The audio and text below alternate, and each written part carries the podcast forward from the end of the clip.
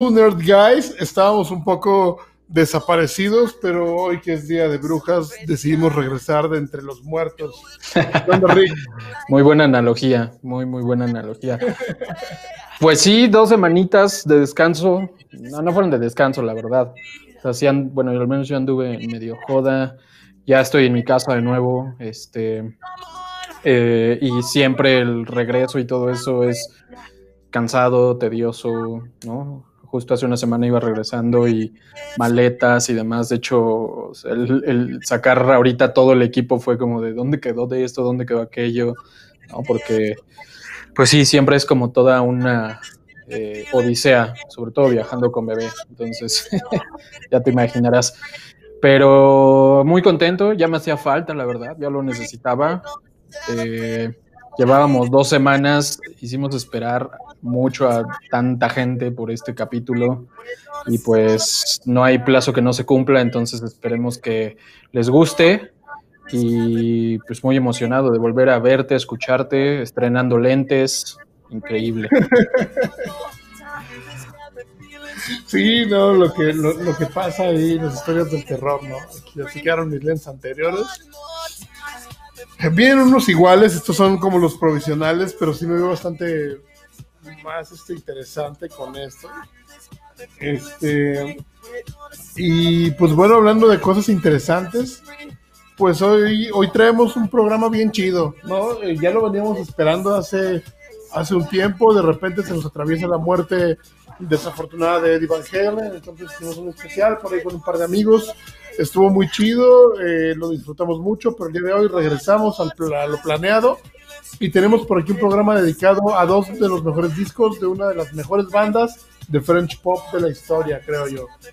Sí, sí, sí, totalmente. Creo que es eh, de estas bandas que le deben, que la a la que la música les debe un chingo y que no necesariamente lo, lo, lo, lo sabemos, lo reconocemos y que de algún modo lo que han hecho se queda en, wow, no manches, Daft Punk, ¿no? Los robots están bien chingones y demás.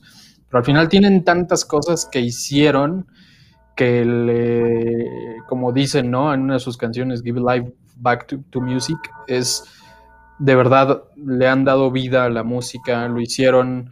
Eh, con la música electrónica y después en el 2013 con, el Random Access Memory y pues, revivieron muchas cosas, revivieron artistas que ya estaban medio muertos, en fin, son una gran, no sé si llamarlo banda, de hecho ahorita te voy a contar porque tengo ahí una teoría que escuché y, cuando la analizo digo, pues igual tienen un poco de razón, pero la neta Daft Punk es una gran banda, es de estas de estos duetos, bandas que, de los que vamos a estar hablando en 15, 20, 30 años y los vamos a estar recordando como, como grandes productores, como grandes músicos, etcétera.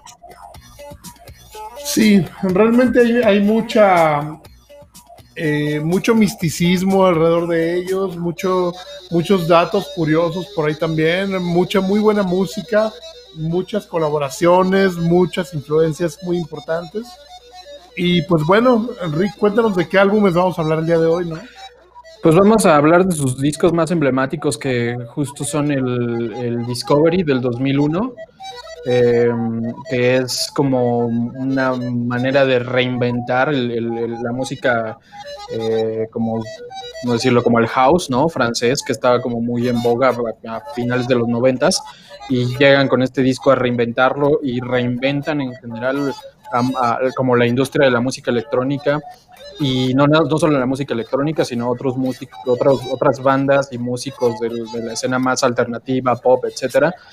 Y eh, después en el 2013, eh, su, su, último disco, y pues esperemos que no sea así, el Random Access Memory, que pues prácticamente tiene una colaboración de quien se te ocurra, es un ¿cómo se dicen? Como estos Dream Teams, ¿no? Que, armaron, en donde digamos que regresan a las raíces de, la música que les gustaba y de la música que, los formó, ¿no? Y es una, es una manera como de homenajearla y de darle un refresh y de hacer algo totalmente nuevo y, y es un gran disco y la rompieron y la siguen rompiendo y la seguimos escuchando y los vamos a seguir escuchando y me encantan.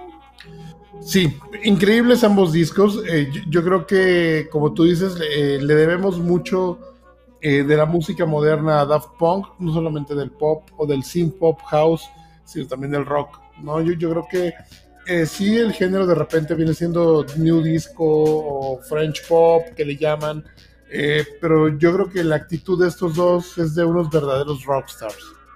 Sí, totalmente, ¿no? Y, y de hecho en, el, primer disco, en, el Discovery, bueno, no es su primer disco, sino su, segundo disco.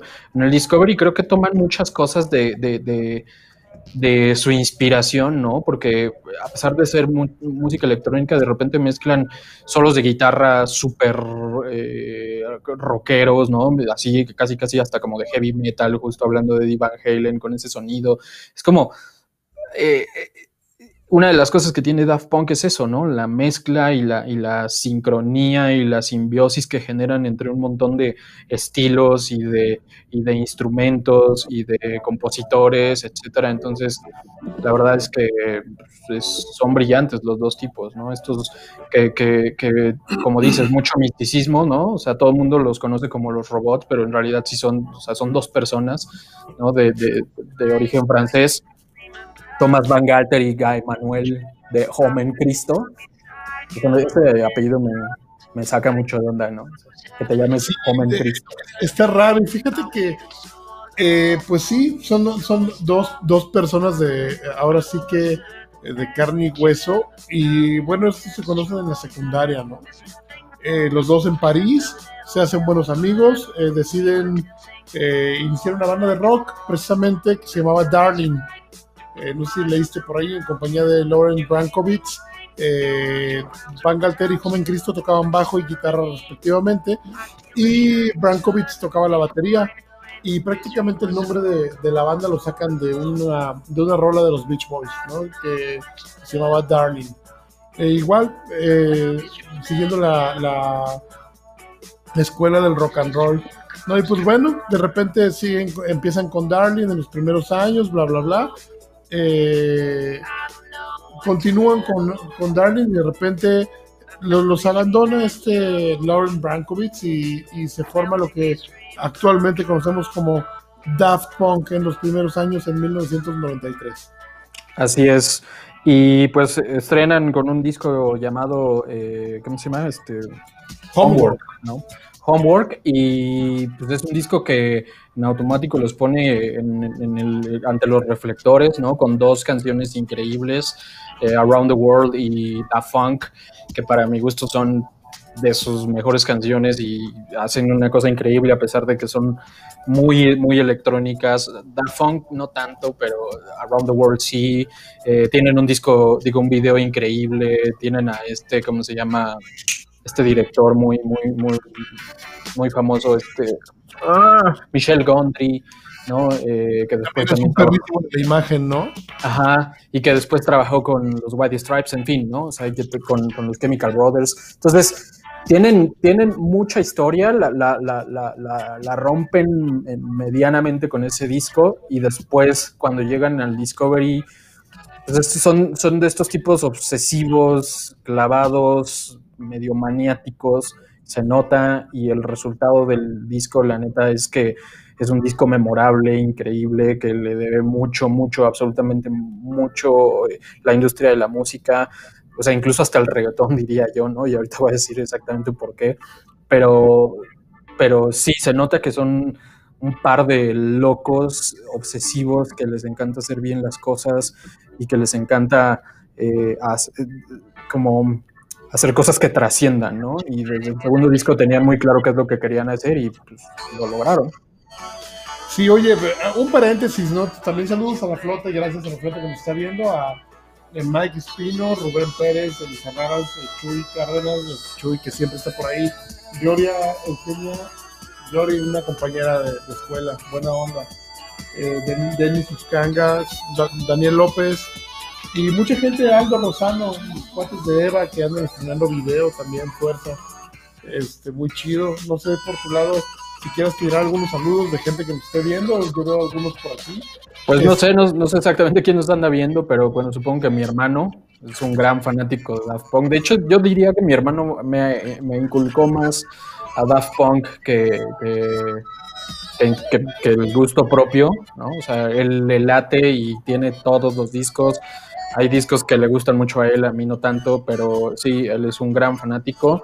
Y pues los que estén ahí escuchándome, un saludo y esperemos que les guste. Recomiéndenos, síganos en Spotify, síganos en YouTube, síganos en, Apple Podcast, los que, los que tienen la aplicación de podcast de Apple. Y pues un gusto que estén aquí.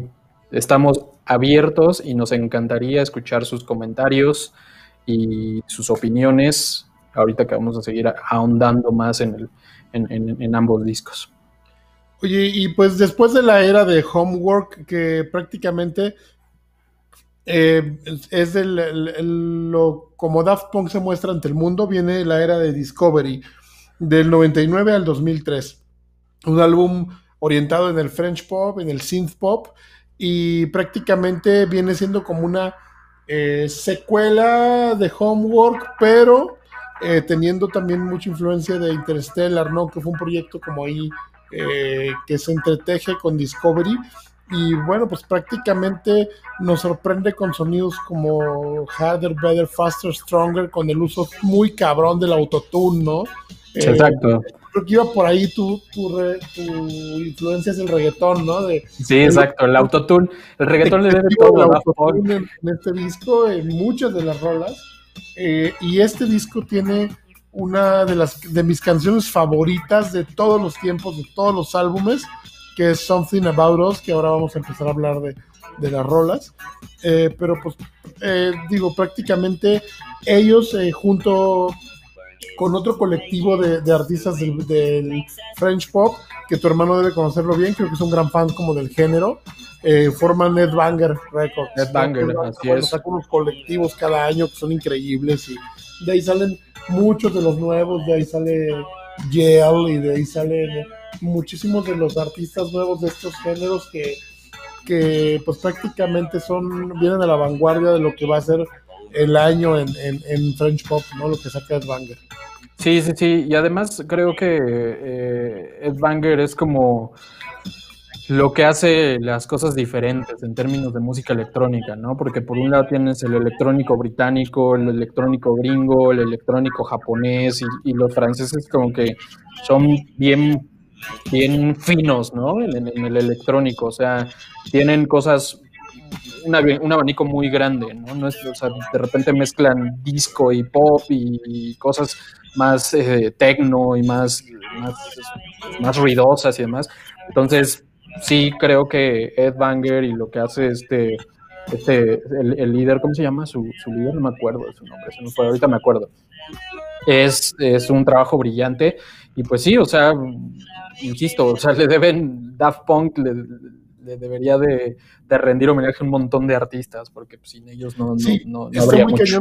pues vamos a empezar eh, ya con los álbumes, porque podríamos pasarnos horas platicando de como detalles y todo, pero realmente tenemos dos álbumes por delante, Rick. Entonces, yo creo que vamos a empezar a platicar un poquito del Discovery.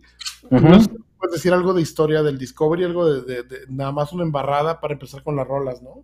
Sí, pues un par de datos eh, interesantes. Eh, es la primera aparición de los robots. En el primer disco no aparecen como tal. Eh, entonces, esta imagen de los robots que conocemos ahora tan icónica es, aparece en el Discovery por primera vez. se graba en el estudio de Van Galter, ¿no? o sea, literal lo arman ahí en su casa. Y hace sentido, porque pues al final es, es, un disco armado a partir de chingos de samples, ¿no? O sea, y, no vamos a ahondar en eso porque hay un montón de videos en YouTube en donde pueden ver así cómo recortaron este pedacito. y, ¿no? De, sí. de los samples de Daft Punk.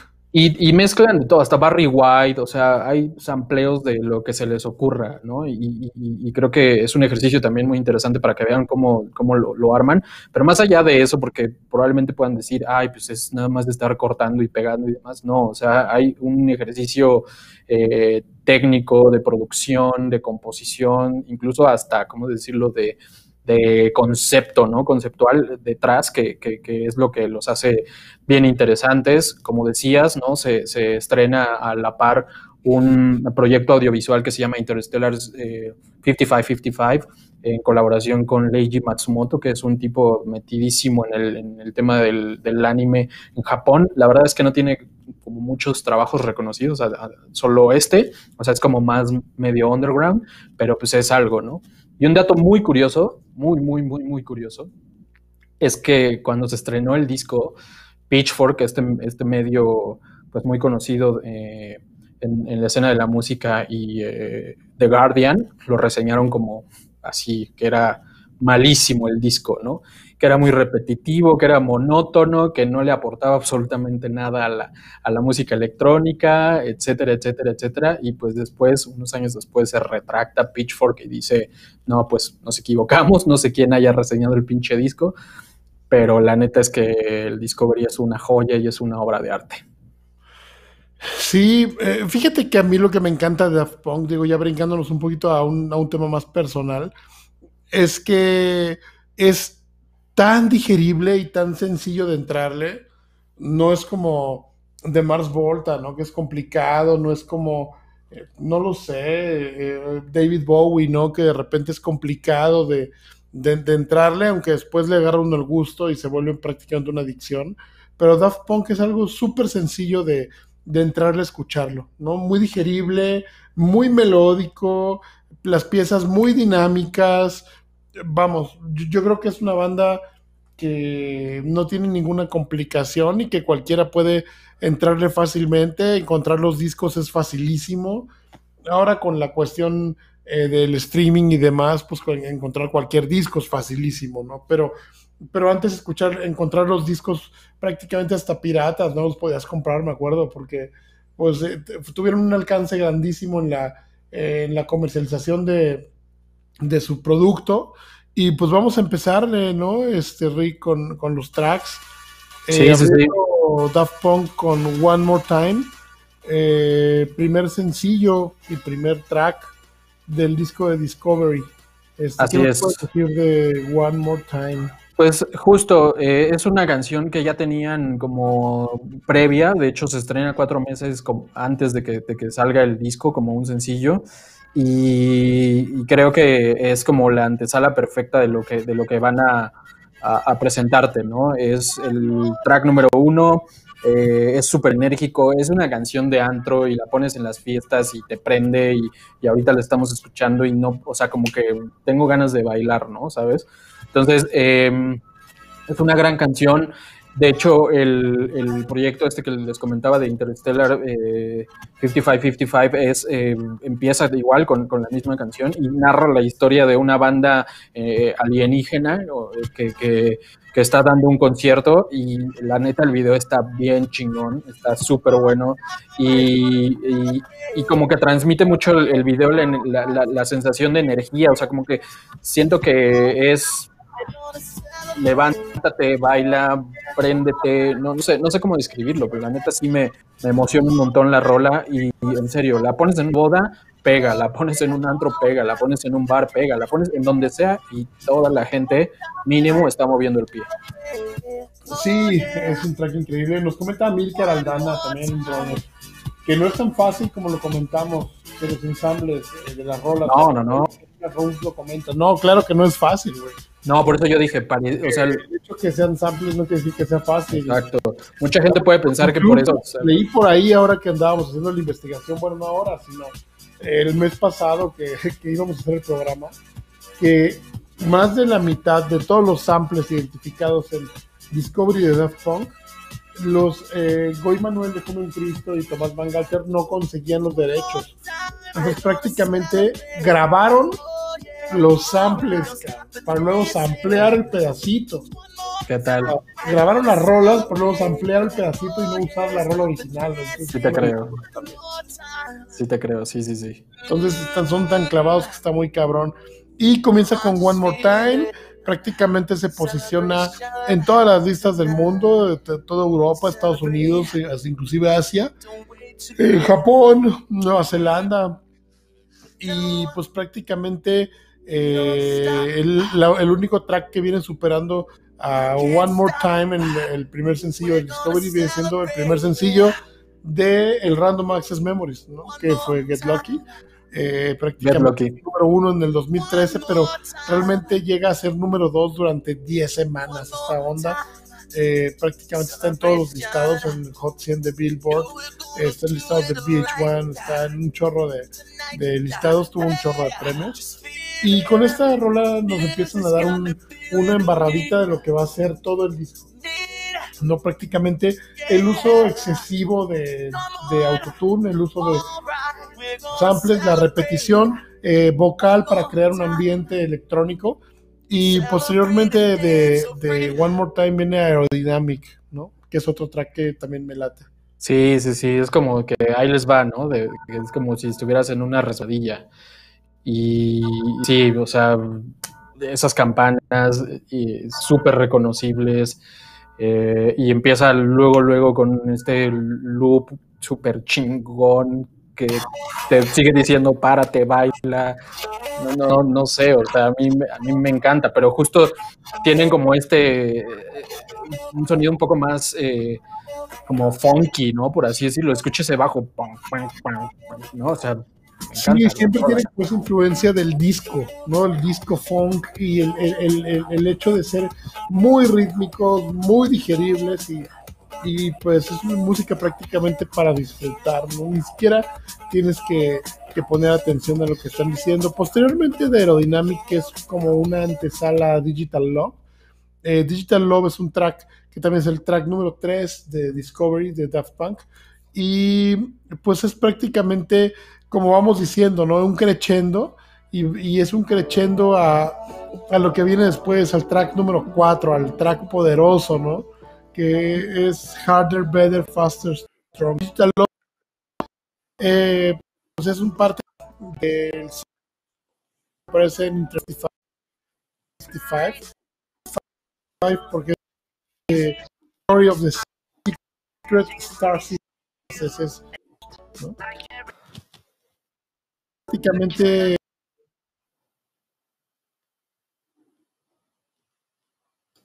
un, loop por ahí, pues es una no, hablado ahorita por DJ Sneak con las por Soy Manuel de Joven Cristo. Eh, ¿Qué nos tienes que decir por ahí de Digital Love? Este, pues igual, tiene un video bien chingón, me gusta mucho. Eh, y la, siento que aquí el, disco se, torna medio popero, ¿no? Se vuelve un poco más eh, digerible, ¿no? Ya no tan, tan prendido, tan ponchado, tan párate a bailar, sino más bien este, es como medio una baladita, no sé cómo llamarlo, y, se vuelve algo bien bonito porque justo em, tiene como, como dices, ¿no? Este, esta rola es medio increndo, pero la parte final de la rola em, otra vez es como bajos y demás, y, pues no sé, o sea, me gusta mucho, es una de mis favoritas del disco. Oye, pues sí, pues, eh, y entonces de repente continuamos, ¿no? Está eh, toda la, historia eh, para poner un poquito de atención, es como la balada de de, este disco para continuar con uno de los mejores tracks del disco, de los más representativos, que es Harder, Better, Faster, Stronger.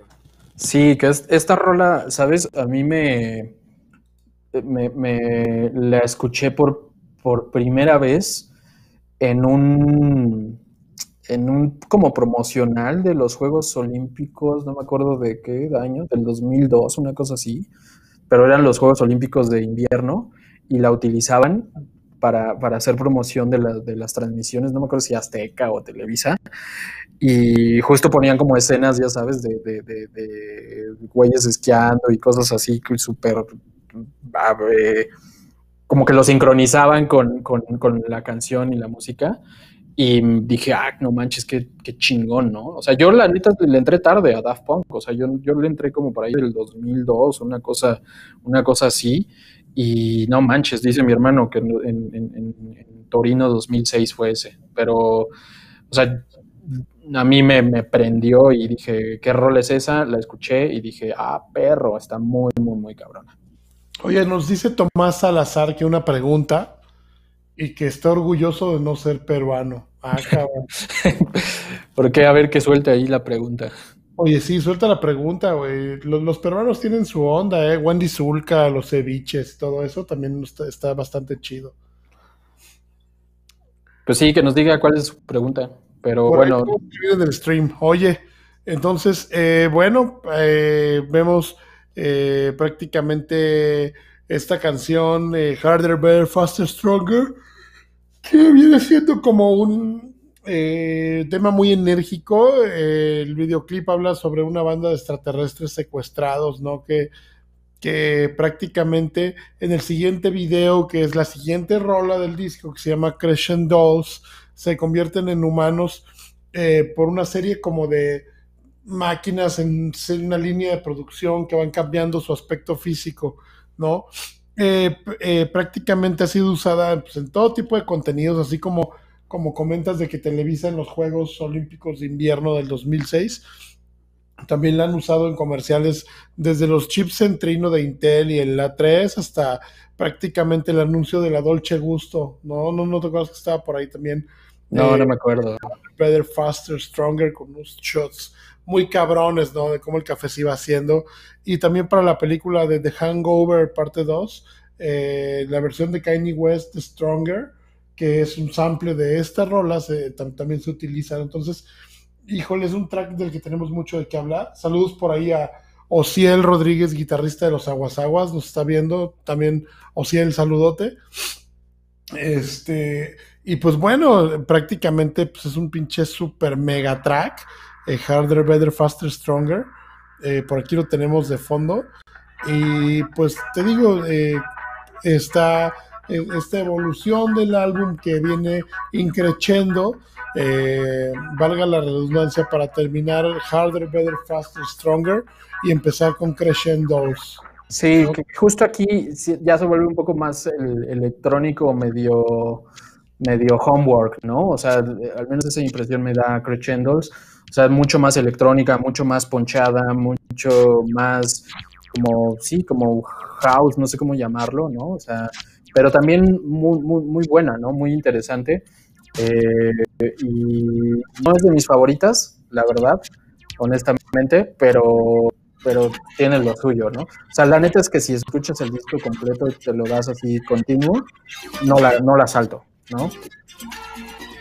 Sí, digo, eh, este es un disco que podríamos decir que es un álbum concepto, ¿no? Eh, porque prácticamente eh, está como ligado. bueno, los álbumes de Daft Punk son así, nos vienen explicando como una historia y tienen una cadencia y están todos los tracks ligados, ¿no? Entonces yo creo que vale la pena escucharlo de corrido, si tienen un LP mucho mejor, hay dos versiones de LP, está la versión europea, que son cuatro LPs, ¿no? La versión Mexa que son dos. No, es uno, perdón, la versión europea son dos LPs, cuatro lados. La versión Mexa es un LP de dos lados. Este vale la pena escucharlo completo. Eh, aquí brincamos a la cara 2, que es Night, eh, empieza con Night Vision, que también es un track que a, a mi parecer se me hace súper interesante. Sí, sí, sí, bien soft menos electrónico, es como una especie de interludio bien bonito. ¿Sabes qué me suena como Air? Que también son franceses. Uy, Air, qué bandota, ¿no? O sea, justo es como ese, ese estilo, ¿no? Que justo Air venía del Moon Safari en el 98. Siento que tiene como mucha esa onda y ese, ese sentimiento y la neta es un rolón, o sea, Night Vision me encanta. Justo ahorita que decías el tema del concepto, eh, la película esta de Interstellar, si no la han visto, chequenla porque la neta sí está muy chingona. Eh, lo que trata de, demostrar es, es como esta, es una analogía de cómo la industria de la música eh, pues le dan la madre a los artistas, ¿no? Y justo es eh, la banda indie, ¿no? Que toca su poca madre y demás, y entonces llegan, los secuestran, los convierten en un producto, les cambian el aspecto y terminan haciendo de ellos, o sea, casi, casi como robots, ¿no? Entonces, eh, va sobre eso la, película y justo, o sea, el disco creo que tiene mucho de, ese, de, esa, de esa dinámica o ese concepto y y, pues sí, o sea, al final estos tipos han, han logrado y, le han, eh, ¿cómo se dice? se han sabido mover, ¿no? Para justo ir trazando su propio camino. Y pues sí, o sea, la neta es que la película está bien, bien interesante. Sí, y pues sí, realmente, como lo comentas, Night Vision es un puente, ¿no? Es prácticamente un puente hacia la siguiente rola que también se me hace una rola súper enérgica y que podría fácilmente ser rola de comerciales y es Super Heroes. Superheroes, que justo lo que dicen eh, Van Galter y Homer Cristo es que justo lo que querían era con esta rola era pues replicar un poco lo que hizo Queen con, con la música para para Flash, ¿no? Entonces eh, querían que sonara como una como el soundtrack de, un superhéroe casi casi, ¿no? Entonces eh, por eso tiene como esa dinámica mucho más ponchada, mucho más como creciendo, creciendo, creciendo, es como de sí brinca, ¿no? O sea, vas así muy bajito porque vienes de, Night Vision super soft y entra a los chingadazos y brinca y préndete y vamos con todo, güey. Sí, es justo así Superheroes e inclusive Super Heroes y Highlights, ¿no? Que son dos tracks que vienen como en la misma línea para después venir con el track más meloso de los pinches noventas. Sí, sí, sí. Que es mi track favorito, lo he dicho una y otra vez. Eh, yo creo que de todos los tiempos, cabrón. ese es mi, bueno, mi balada favorita creo que es Something About Us. No, no, no sé si eh, creo que es un todo, la letra es increíble, la música es una caricia, eh, todo está donde tiene que estar y pues se me hace prácticamente una rola que lo tiene todo, cabrón. No le falta absolutamente nada. Eh, es también parte de, de del cortometraje este de la película Interstellar 5555. Y pues hay dos videos musicales de, este track, ¿no? Uno es eh, parte de la película, eh, después de Crash and Dolls, eh, que es una persecución como en un taxi, y Shep está en el suelo sangrando, este, porque lo alcanza un láser y demás, y Estela lo, lo toma y se muere en sus brazos y este sí sí sí está de son ¿no? como dicen con esa hay una patada en los huevos. Lloras porque lloras sí güey no mames por supuesto está eh, esa parte está hermosa y, y pues eh, fue parte de un maxi single por ahí eh, que era Something About Us me parece que Voyager otro track este, venían dos versiones de Something About Us, una versión eh, cortita, eh, que es la que sale en Interstellar, como de a dos minutitos o minuto y medio, y una versión larga, que es la versión del álbum o extendida de cuatro minutos casi. Este, prácticamente eh, es una canción para disfrutarse, es un track, verdaderamente es un postre de track. Sí, sí, sí. Es...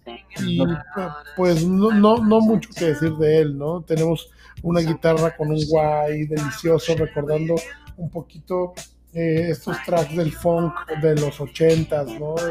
70 finales, principios de los ochentas, con una batería bien sólida, pero que, hasta pareciera incluso una cajita de ritmos.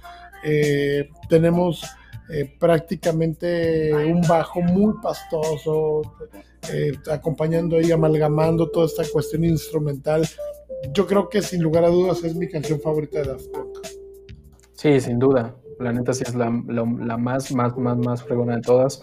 Eh, mi canción favorita de Daft Punk, mi canción favorita del disco, eh, mi canción favorita francesa probablemente. Eh, no sé, o sea, brillante, brillante. La neta es una, es una belleza. Y, lo, que me, lo que más me gusta de la rola es que es simple, ¿no? O sea, que no se mete en broncas. Tiene pocos instrumentos eh, y, dice mucho, una letra súper clavada, un gran sonido, una producción impresionante. Es neta, neta, neta, casi de museo, yo diría. Sí, sí, totalmente. Es uno de esos tracks eh, que, como yo siempre digo, esta mamada, pero de los que mandaría yo al espacio. Totalmente. Vamos a hacer esa lista, ¿sabes? O sea, hay que hacer como un especial de. Vamos al espacio. Eh, está pendiente la lista. Y muy perra, por cierto, güey. Este, oye, pues, y después de Something About Us y el Relax viene Voyager, ¿no? Sí, que justo esta, esta rola me, recuerda mucho eh, como el, estilo del, electrónico francés de los del finales de los 90, ¿no? Que, era como lo que decía, ¿no? Que era lo que predominaba, o sea, suena a mojo, ¿no? O sea, me, recuerda mucho ese estilo de, electrónica mucho más repetitiva, pero también bailable, prendida, no sé, y la neta me gusta, me gusta, no, no para nada es mi, mi, mi favorito mi favorita. Me gusta mucho ese intro, ¿no? O sea, como va igual así poquito y de repente se convierte en un como, como cosa medio prendidona. Y este, sí, tiene un bajo perrísimo, tiene, tiene uno de los bajos más chingones del disco. Sí, track increíble, eh, no va más allá, como Something About Us o Harder, Better, Faster, Stronger, pero es un track que nos va preparando igual para para el desenlace del disco. Eh, después de este track viene eh, prácticamente Veridis Quo, que es otro viajezote monumental. Que sí, Veridis Quo es como el soundtrack de una película, ¿no? Siento yo. Sí, es, un track que te va contando una historia sin necesidad de mucho, ¿sabes? Eh, musicalmente te va llevando. posteriormente viene Short Circuit, que esa rola creo que a mi gusto ni va ni viene. Eh, para dejarnos con Face to Face, que sí es un track que también es muy poderoso, que hace el mismo uso de, de estos autotunes y de estos loops de voz para crear ciertos ambientes. Eh, eh, no sé qué opinas tú por ahí de Face to Face. face, to, face to Face es, de mis favoritas, de mis favoritas del el disco tiene ahí la versión de Todd Edwards, que era un DJ y es un productor musical y demás, este, que justo después también lo, lo retoman para Random Access Memory. Y está prendidísima, es un pop bien sabroso, eh, como que, no sé, tiene, ni siquiera sé cómo describirla, pero prende durísimo, durísimo. Escucha eso, o sea, en cualquier pinche lugar en el que escuches esa rola, te dan ganas de bailar. Sí, es una rola que es un, la vieja confiable de cualquier bar, ¿no? Exacto. el ambiente ojete y pones face to face y como que el tin, tirin, tin, tirin. Es algo que te pone en un mood como de, hey, todo está chido, ¿no? Vamos a seguir tomando tranquilo. Sí, totalmente. Oye, y el último track, que no pudo tener más, nombre más Literal. ¿no? Exacto. un track larguísimo, como de 12 minutos o algo así. 10.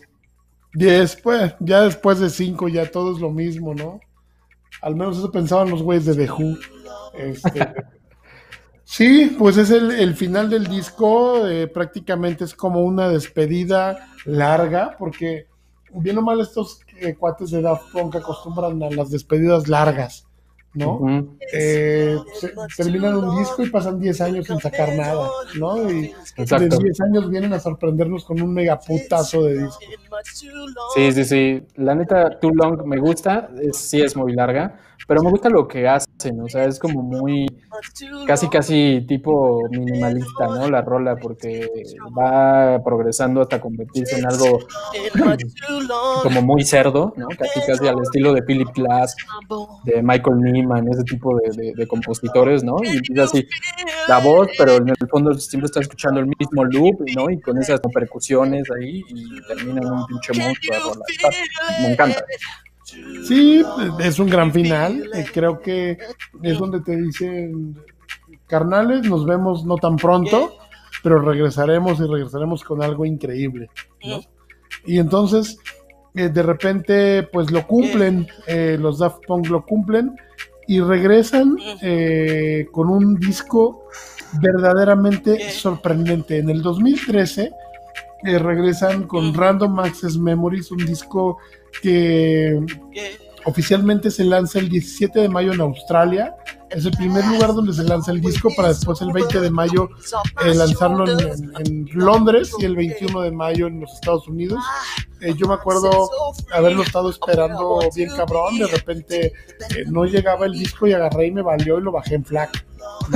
¿no? estar en uno de mis trabajos por parte de la empresa en plataformas petroleras entonces, puta, bajar un disco allá era un día de espera, ¿no? Porque la señal claro, era horrible y, me la pasé 10 días estudiando el disco, ¿no? Una tras otra, no podía dejar de pararlo, era una cosa sorprendente eh, escuchar los acordes de inicio eh, de Goy Manuel de Home Cristo eh, recreando estos, estos sintetizadores de los 70, 80 con un toque de nostalgia muy cabrón en Give Life Back to Music, ¿no? con Nile Rogers. Sí, sí, sí. Nada más, este, una aclaración, o sea, eh, antes de Random Access Memory tienen dos, dos, dos discos más. Eh, uno que es Human After All, que la verdad es que eh, ni, ni, van ni vienen, o sea, es, es, como que se metieron en otras ondas mucho más electrónicas, medio raras. Y después de eso hacen el soundtrack de, de, de la película Tron, ¿no? Y creo que justo cuando hacen el, el, soundtrack de Tron, aprenden un chingo respecto a composición y se meten como en otros terrenos y justo eso da como resultado el Random Access Memory, que es, como decía yo al principio, eh, es como regresar a las raíces, ¿no? De la música que los formó y hacer un homenaje a esos, esos artistas de esa música y justo eh, cambian por completo el estilo, ¿no? De, si, si, venían de, de, de, la música electrónica, de repente cambian a esto que se vuelve pues, una joya, ¿no? Y, y, agarran a chingos de artistas, a Nigel, eh, Nigel eh, Nile Rogers, a Pharrell Williams, a Paul Williams, a Chili González, a Julián Casablancas, a Panda Bear, o sea, puta, los que nombres, los que quieras. Giorgio Moroder, ¿no? Giorgio Moroder, ¿no? Que ya estaba muerto y lo reviven. Revivieron de las cenizas a Giorgio. Oye, pues sí, de repente viene Random Access Memories eh, prácticamente con mucha cinta modular, muchas máquinas de precisión por ahí, eh, loops, muchas máquinas de, eh, para hacer percusiones, orquestas en vivo, guitarras eléctricas, fonqueras, con el mejor de la historia que es Nile Rogers. Eh, yo creo que lo hacen muy bien, es un disco que está pensado prácticamente, el primer disco de Daft Punk en donde se toca la batería en vivo. Sí, sí, sí, sí, Tiene la particularidad, tiene batallas en vivo, tiene batallas grabadas. Por cierto, saludos a Eddie Mac, de Fender Custom Shop, nos está viendo por ahí. Eddie, saludos. Este, pues eh, de repente nos, traen esta entrega eh, de Random Access Memories, que es un disco que lo siento mucho menos pretencioso que tanto Human After All como Discovery. Es un disco para disfrutarse, donde Daft Punk pasan en, en algunos momentos a segundo término eh, y le dan mucha, mucha estelaridad a los artistas invitados, ¿no? Sí, justo. Y, y te, te, voy a soltar un, una teoría, ¿no? Que me llegó justo para los que no saben, yo me dedico a la publicidad, ¿no? Y cuando se estrenó el disco, me, me acuerdo que, bueno, para empezar cambian de, de, de, disquera, ¿no? Venían de Virgin y de repente cambian a, a, a Capitol. Y entonces, eh, no, no es Capitol, es Columbia, perdón. Columbia. Y entonces, eh, justo hubo una junta en la que eh, tuvimos una plática con la gente de Colombia eh, y nos decía que en realidad el Random Access Memory es un proyecto ya no de Daft Punk. O sea, eh, Van Galter y Homen Cristo ya no participan en el disco. O sea, solo pusieron su nombre no, pero en realidad, pero en realidad es como se agarraron, o sea, como que tenían que cumplir con los contratos y estos güeyes dijeron, ya no queremos, ya no nos interesa hacer música y entonces dijeron, ¿qué hacemos, no? Y entonces pues dijeron, agárrate a chingos de artistas y que armen un disco y pues metes ahí el autotune y demás y la fregada y que salga, ¿no? Pero en realidad, según ellos y la gente de Colombia, ¿eh? O sea, no, no sé si sea cierto, no participaron nunca en el disco. O sea, solo están sus nombres. Y probablemente yo digo que sí, sí, a lo mejor lo produjeron, pero párale de contar. Eh, eso estaría muy cabrón, ¿no? Pues está chido, ¿no? Imagínate. Pues estaría muy cabrón porque quien hizo el disco prácticamente debe ser un músico muy cabrón que captó toda la esencia de Daft Punk en un disco. Eh, captan prácticamente todo lo que Daft Punk podría haber hecho en, en estos tiempos y creo que eh, si no lo hacen Goy Manuel de Home Cristo y Tomás Van Galter, eh, prácticamente es una genialidad. De entrada, eh, muchos son colaboraciones, sí, pero muchas rolas, por ejemplo, de Game of Love, eh, por ahí creo que Motherboard, que son las más electróniconas y, y este, no creo que otra rola del disco son de ellos, las, todas las demás tienen colaboraciones. Sí, Beyond. Tracks son solamente de ellos dos. Y, y, pero lejos de esto, yo creo que son una gran plataforma para demostrar que otros artistas también tienen la capacidad de hacer buena electrónica. Sí, totalmente. La verdad es que para mí es un disco completo y que tiene de todo, ¿no? Y justo como dices, captaron la esencia, o sea, capta la esencia de la banda, perfecto, y honra a artistas como Nile Rogers, como Giorgio Moroder, y se mete en terrenos nuevos como con Julián Casablancas o con Panda Bear, eh, o justo agarran a Paul Williams y entonces hacen una canción súper nostálgica, agarran a Chili González, que es un chingonzazo y participa en un montón de tracks, el piano de, de, todo el disco está tocado por él, entonces es una joya, es una joya por donde lo busques. Para mí es el último gran disco de los últimos 10 años. Y, sí, sí puede ser. Fíjate que The Game of Love es un gran track. Eh, bueno, Give Life Back to Music también nos remonta como a esa era dorada ¿no? de, de, de, las baladas y del funk en, en, en los 70s y 80s en Estados Unidos. De ahí viene eh, The Game of Love, que es una rola prácticamente que Van Galter y de Homo Cristo hacen para ponerte en el mood, para darle eh, la bienvenida a, yo creo que uno de los tracks eh, que son parte radical del disco y que es de Giorgio, ¿no? Y que nos cuenta la historia de un Giorgio Moroder joven que tiene la ilusión de de hacer música y, y, que nos narra 15, 16, de manera autobiográfica un pedazo de su vida y, y, nos va llevando por este viajezote en un modular este, Moog ahí en este, en este track de 10 minutos, ¿no, Rick? Sí, sí, sí, me encanta y es como ¿cómo decirlo? Como, como su autobiografía, pero justo captan perfectamente la esencia de la música que hace Giorgio y la homenajean y con su voz detrás, o sea, la batería está súper chingona, cómo entra el tecladito y de repente meten este loop y este sintetizador que, que, que es prácticamente es emblemático de la música de Giorgio Moroder y, y de Donna Summer y de pues, todo lo que, lo que produjo él, ¿no? O sea, prácticamente a él le debemos ese sonido. Entonces, lo hacen increíble, es uno de mis tracks favoritos de la banda.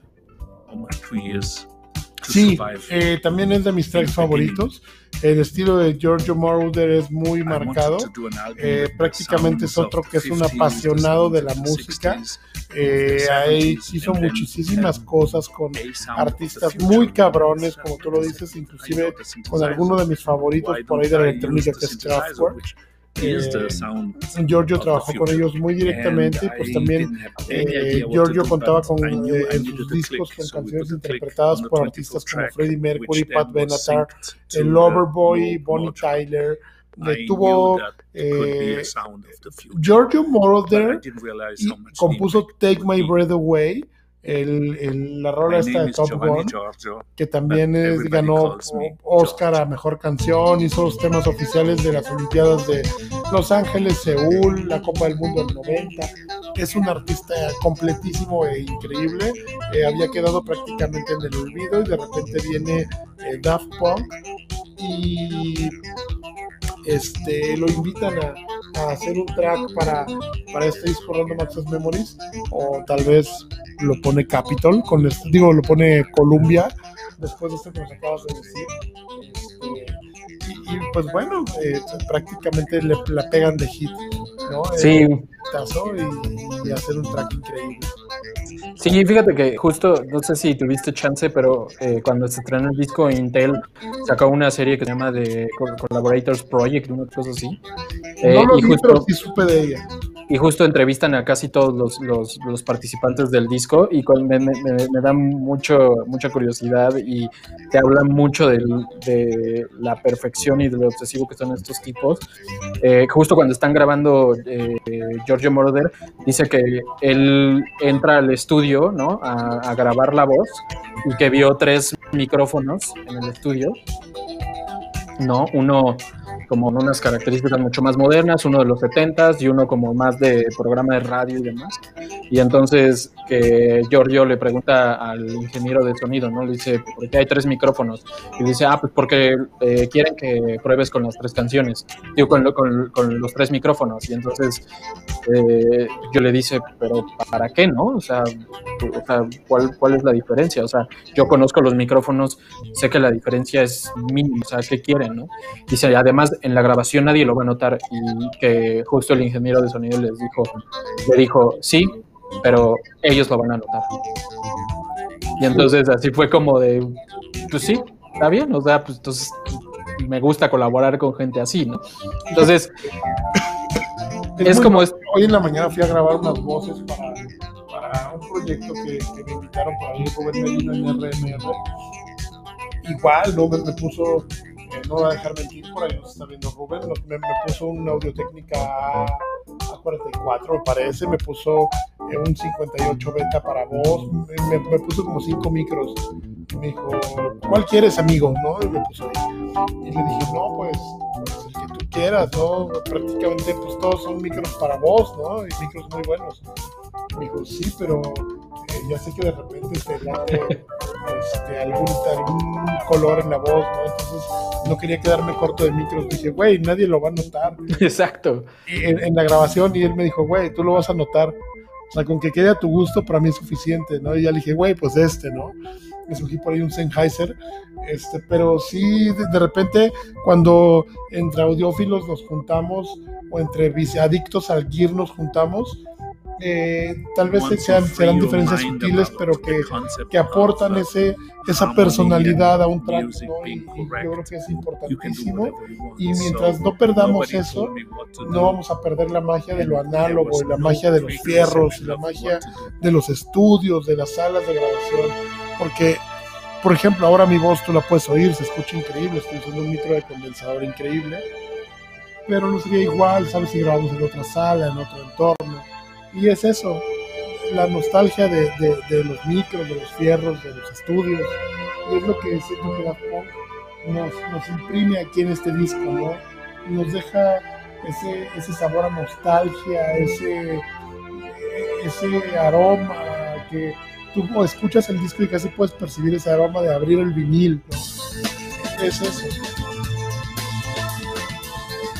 Sí, sí, sí. No, y sabes qué, otra cosa que me gusta mucho, y, retomando este punto, ya para no profundizar más, es que este disco es de los mejores que puedes escuchar en audífono, en vinilo, o sea, tiene una producción increíble. En cualquier formato, incluso hasta en el MP3 más pinche, suena bien chingón. Sí, sí, es parte de la magia del ingeniero de máster. sí. ingeniero de máster, que no sé quién sea, fíjate sería buena idea por ahí tirarnos un clavadito en, no, sé si en la Wikipedia o en algún lugar donde podamos ver quién es el ingeniero de, de máster de este disco. Pero pues eh, fue grabado en Henson Recording Studios en Cornway y en Capitol. Este, también en, Lady, Electric Lady Studios en Nueva York y en Gang Recording. Así que me imagino que los ingenieros, por tanto como por las colaboraciones, como por el tipo de tracks y por eh, cómo fueron grabados, prácticamente deben haber sido muchos ingenieros de máster que hicieron este disco. Sí, seguro. Se, sacaron, jalaron a la creme de la creme, dicen. Por ahí dicen que uno de los ingenieros que hizo la magia fue Mike Gusowski, este gordito cagado, ¿no? Que, que es un gran ingeniero dicen que fue uno de los que hizo la magia de este disco. Sí, suena increíble, la neta. La neta, me encanta. Oye, pues fíjate que después de Giorgio y después de este eh, este track increíble viene Within, que también es una rola que me gusta un montón. Este, no sé qué puedas decirnos de ella, Rick. Pues ese es eh, Chili González, ¿no? En su máxima expresión, eh, haciendo un chingo de jugueteo con el piano y con sus armonías y como lo dice y siempre se presenta Chili González, ¿no? De, Musical Genius. Eh, y pues es una cosa increíble, bellísima, con un montón de variaciones y, pues ahí dices, ay cabrón, ¿no? O sea, me encanta, me gusta mucho. Sí, es un track que, que, aparte de, la genialidad eh, armónica que tiene Chili González en el piano, eh, me encanta la voz y no, no sé exactamente quién cante ahí. Este, pero es una voz preciosa, cabrón. Rara. Sí. una voz bien bonita, cabrón. Sí, pues son ellos, según esto. O sea, Van Galter y Homen Cristo. No sé, alguno de los dos grabó la voz ahí. Eh, pues ahora con lo que me dices, de repente ya me pones a dudar un chico. Te digo, a mí también cuando me dijeron, no, no puedo creerlo, no puedo creer, no me rompan esa ilusión de que, o sea, en ese disco no participó Daft Punk, o sea. Sí, también es lo que nos comenta Aldo Rosano, ¿no? Nos dice, güey, por favor, ese comentario le parte la madre completamente a la majestuosidad del disco. Claro. O sea, no sé, eh, el disco sigue siendo majestuoso, lo haya hecho quien lo haya hecho. Sí, pero pues está triste, ¿no? Está ojete. Oye, y después de Within, eh, que es una rola, una balada bien bonita, y compleja, pero muy padre, viene Instant Crush con Julian Casablancas. Julian Casablancas. Instant Crush, que para mi gusto es la rola más. Mm, no sé cómo decirlo, la del populacho, ¿sabes? O sea, esta rola la escucha. Sí, esta rola la escucha hasta las, o sea, tu mamá, ¿no? O sea, que creo que le entra, le, entra a todos. Esta es buena, o sea, me gusta y me gusta mucho, pero pero siento que, de repente pierde esa magia, o sea, como dicen, ah, ya, ya está bien choteada, me, pasa eso. Eh, pues, ay, fíjate que es una rola que saca totalmente de su zona de confort a Julian Casablancas, que es el vocalista de los Strokes, que también fue vocalista en este track y que fue guitarrista incluso en este track. Y coproduce. Y coproduce.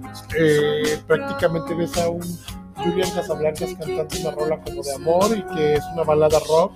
Y la, verdad es que es un, es un género el cual pues nunca esperamos ver a Julian Casablancas. También por ahí Nathan East toca, toca el bajo y John R. Eh, John Robinson la batería. Este, prácticamente pues es un track súper completo, muy bonito incluso, este, y que tiene por ahí incluso su, su video, nos dijeron su video este track. Este, tuvo prácticamente gran, muchísima eh, exposición en canales de música como fue VH1 y es como un museo de cera, ¿no? Uh -huh. Que, por ahí veo como una chica de cera y se enamora a la primera vista, pero luego pues se genera un incendio y se va a la mierda, ¿no? A mí se me hace un video también eh, muy, muy bonito, muy narrativa, y creo que va perfectamente con la canción.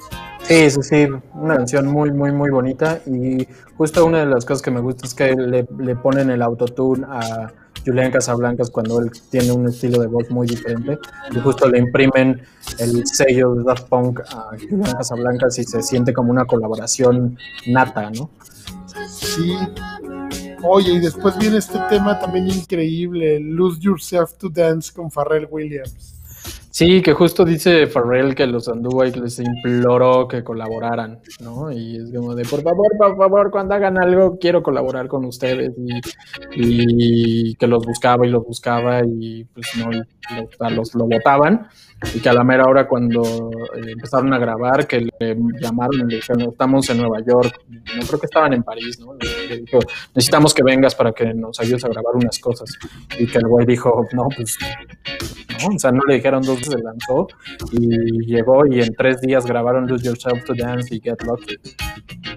Pues es que Farrell es un musicazo y un gran productor.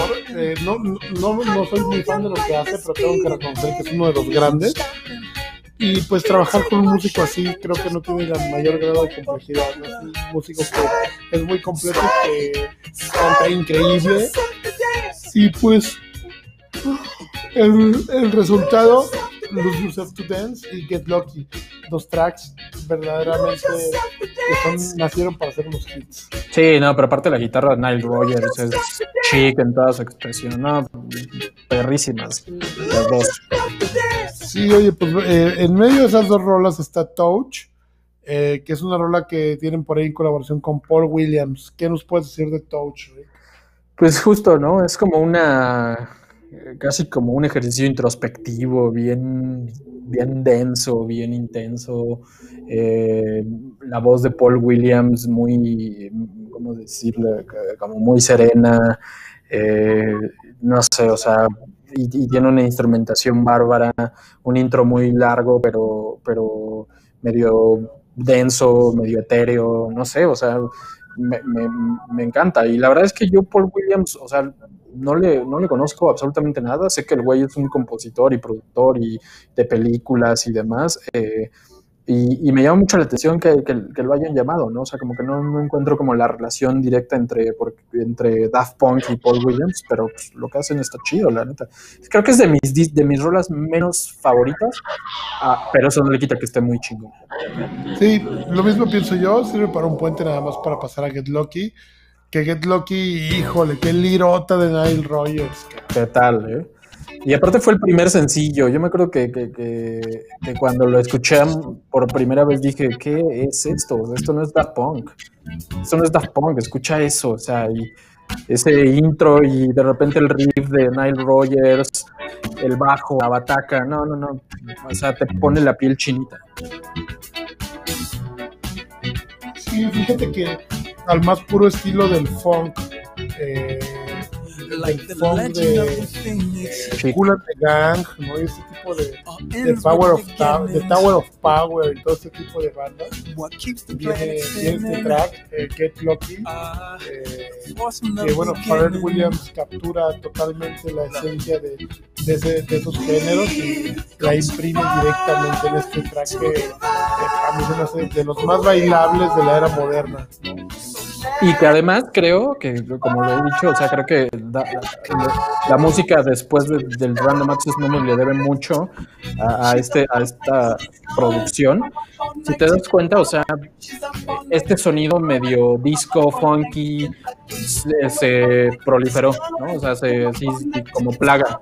¿no? Hasta Coldplay eh, tiene como esos riffs así medio Nile Rogers, o sea, lo escuchabas por todos lados, ¿no? Y justo le dio un boost a, a Nile Rogers, le dio un boost a Pharrell porque de repente, o sea, justo estuvo nominado al Grammy eh, con, por un montón de colaboraciones y producción porque después de esto Pharrell se fue al cielo, ¿no? Sí, sí, sí, no, es un track que es un parteaguas en, en, en, en la cultura pop, yo creo, a partir del 2013. Definitivamente. Oye, después de Get Lucky viene Beyond. Eh, ¿qué, ¿Qué te parece Beyond? Híjole, te digo algo, no me lo vas a creer, pero Beyond es mi rola favorita del disco.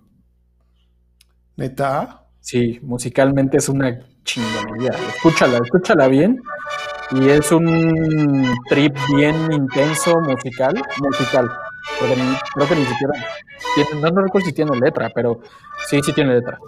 Pero, sí, canta Farrell, ¿no? También. Pero, no, no, no, no, no, no canta Farrell. Pero justo escucha, mira, empieza con una orquesta, de repente una batería bien suavecita y unos, unos, una guitarra ahí punteada.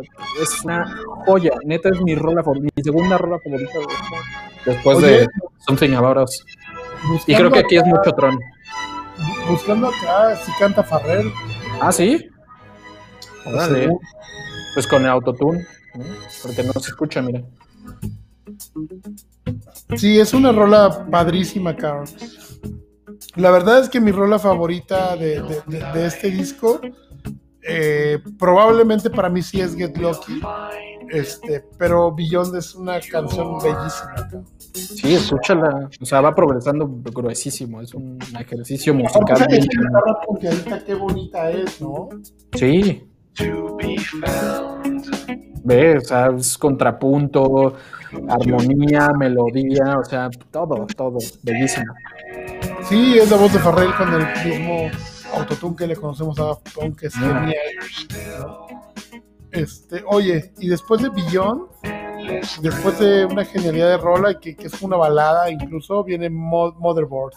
Motherboard es la rola más futurista y es el como que lo que le sobró de Tron y lo metieron en este disco. Es 100% Daft Punk y 100% Tron. Justo iba, justo iba para allá. Te iba a decir, siento que esa rola sobró de Tron y dijeron, métela. Sí, está buena, pero. Y justo esa canción en audífonos es otro nivel, pero la neta, siento que desentona un poco con el disco. Eh, es como mi segunda menos favorita, aunque la neta está muy chingona también.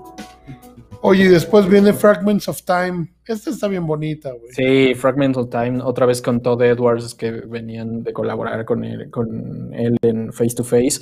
Y también, o sea, dice que, que le hablaron, ¿no? Porque, o sea, como que lo tenían en, secreto, la, producción del disco, y entonces de repente le hablaron y le dijeron, güey, estamos en Los Ángeles, porque aparte grababan en Nueva York, en París, en Los Ángeles, en casa de estos güeyes.